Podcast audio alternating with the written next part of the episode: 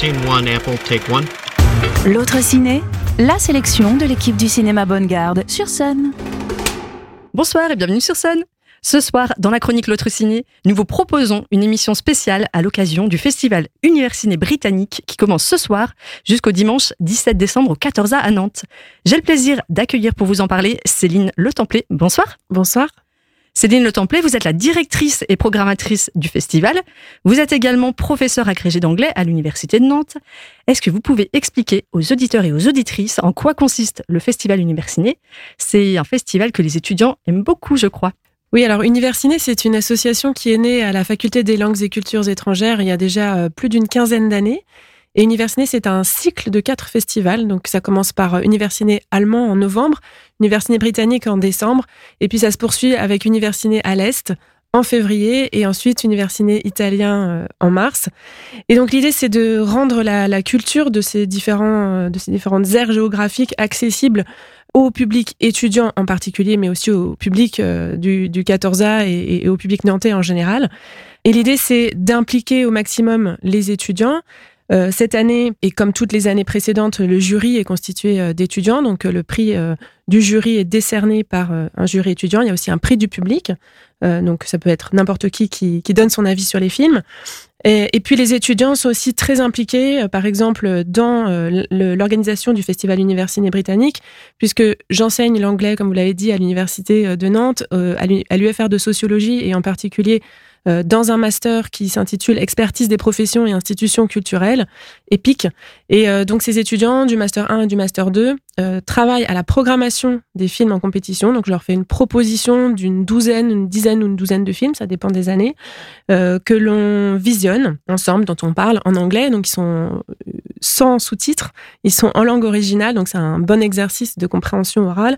En classe, on en discute, on explique si ça n'a pas été compris, et puis ils argumentent pour euh, défendre ou au contraire euh, descendre les films qu'ils n'ont pas aimés.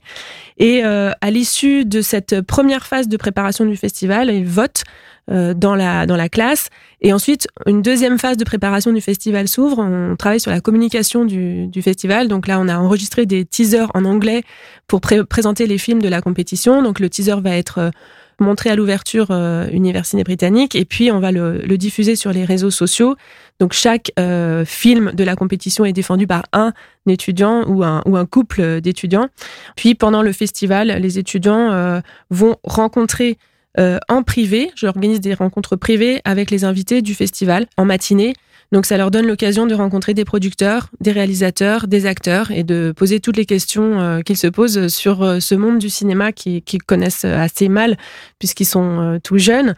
Et ça donne envie à certains de se lancer dans, ces, dans ce milieu-là. Et il y en a qui sont particulièrement impliqués. Ils peuvent aussi être bénévoles pendant le festival et on leur donne toutes sortes de missions, accueil du public, accueil des invités, Parfois, ça peut être aller chercher un invité euh, à l'aéroport, euh, lui montrer Nantes. Euh. donc voilà, tout plein d'occasions de, de rencontres informelles aussi avec les invités du festival.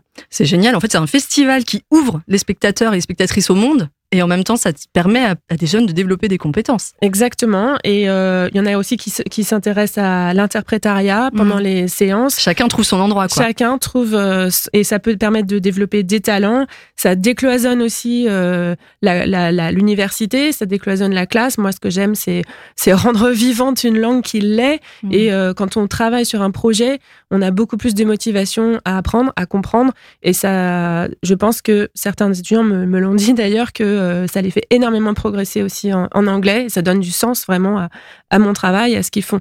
C'est un gros projet, quoi. C'est un gros projet qui prend énormément de temps, beaucoup plus que le nombre d'heures euh, qui m'est alloué à l'université pour le faire. Vous faites aussi du bénévolat, donc. Exactement, oui, je suis entièrement bénévole, on peut le dire. C'est ça. Euh, vous parliez des, jeunes qui, font partie d'un jury, hein, et on sait qu'il y a un prix qui est décerné au cours, au cours de ce festival. Comment vous recrutez les jeunes de ce jury, et puis est-ce qu'ils sont formés? Comment ça se passe?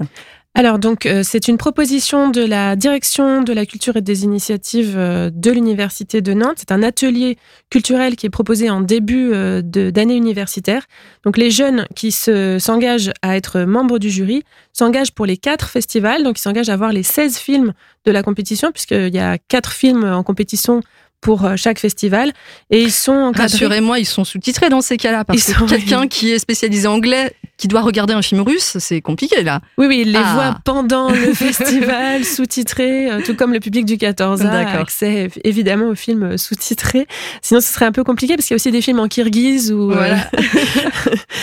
Ils sont encadrés donc par Nicolas Thévenin, qui est un, un spécialiste du cinéma, qui est bien an- ancré euh, à Nantes, euh, qui travaille euh, aussi au cinématographe, qui euh, publie une revue qui s'appelle Réplique et euh, qui, Et qui euh, intervient dans beaucoup de festivals d'ailleurs, qui- en dehors euh, de Nantes, même à La à Rochelle, La festivals Roche-sur-Yon, comme ça. à La Rochelle, oui, oui. Donc ces jeunes sont encadrés par Nicolas Thévenin qui leur propose non seulement euh, un, un encadrement pendant les festivals, mais aussi en amont de chaque festival. Donc il y a une formation avant chaque festival sur la cinématographie euh, du pays concerné. Donc là, euh, lundi euh, 11 décembre, ils ont eu une formation sur euh, le cinéma britannique, ils ont eu une formation sur le cinéma allemand, et puis ils vont en avoir euh, d'autres euh, par la suite. C'est aussi un tremplin pour ces jeunes et une, une sensibilisation à qu'est-ce que ça veut dire d'être un jury, comment on définit les critères, qu'est-ce qu'un bon film, et puis euh, savoir s'écouter, euh, Mm. discuter, euh, confronter les points de vue.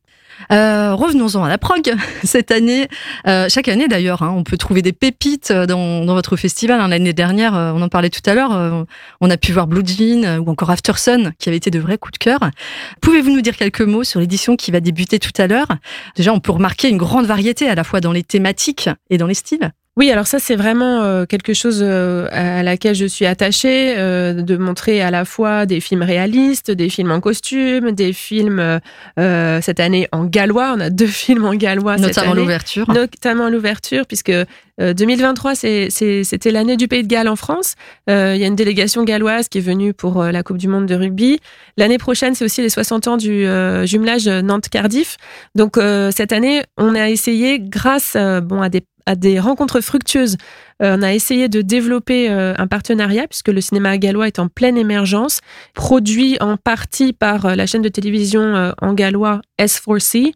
Et donc cette année, on propose un film, One, en ouverture, qui s'intéresse à la création de cette chaîne euh, galloise et à la confrontation qui a pu y avoir entre euh, les nationalistes gallois qui défendaient leur identité, leur langue euh, et, faisaient valoir leur droit à être reconnus comme culture, même minoritaire.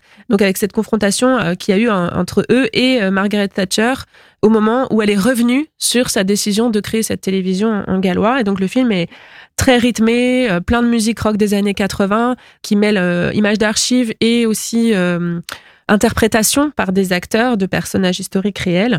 Et puis donc c'est ce, le producteur sera là, euh, la chef de la rédaction de la télévision euh, galloise sera là également, et on montrera aussi un deuxième film que- qui a été produit par le même producteur et réalisé par le même réalisateur, qui sera montré vendredi 15 décembre à 22h25 qui s'intitule The Feast. Je prononcerai pas le titre en gallois, j'en serais incapable.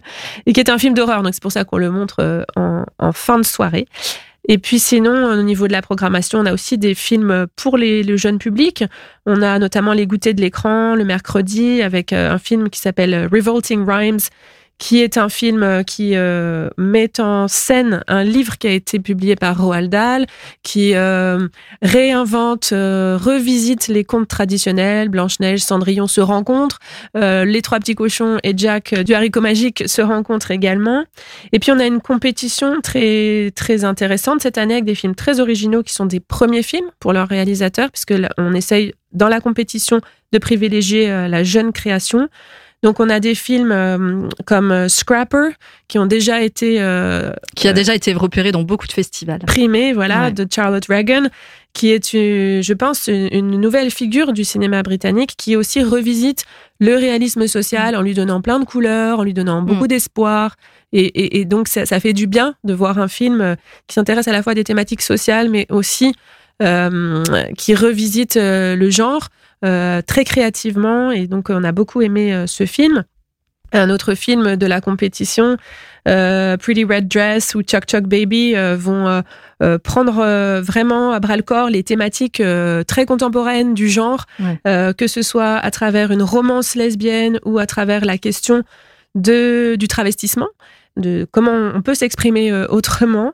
Et puis euh, Silent Roar, qui est un- aussi un très beau euh, film, qui est totalement filmé sur l'île de Lewis avec des paysages époustouflants.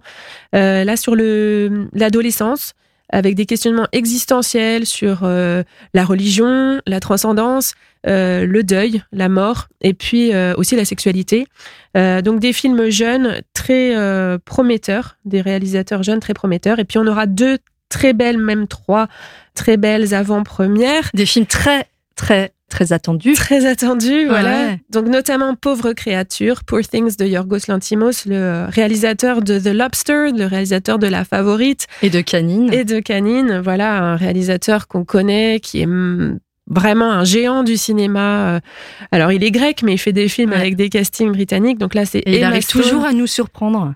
Ah oui, alors là, c'est vraiment un film, euh, on peut pas dire qu'il soit classable. C'est ça. Il est très baroque dans son esthétique, plein de de couleurs, euh, de surnaturel, de, de questionnements aussi très contemporains sur euh, le féminisme.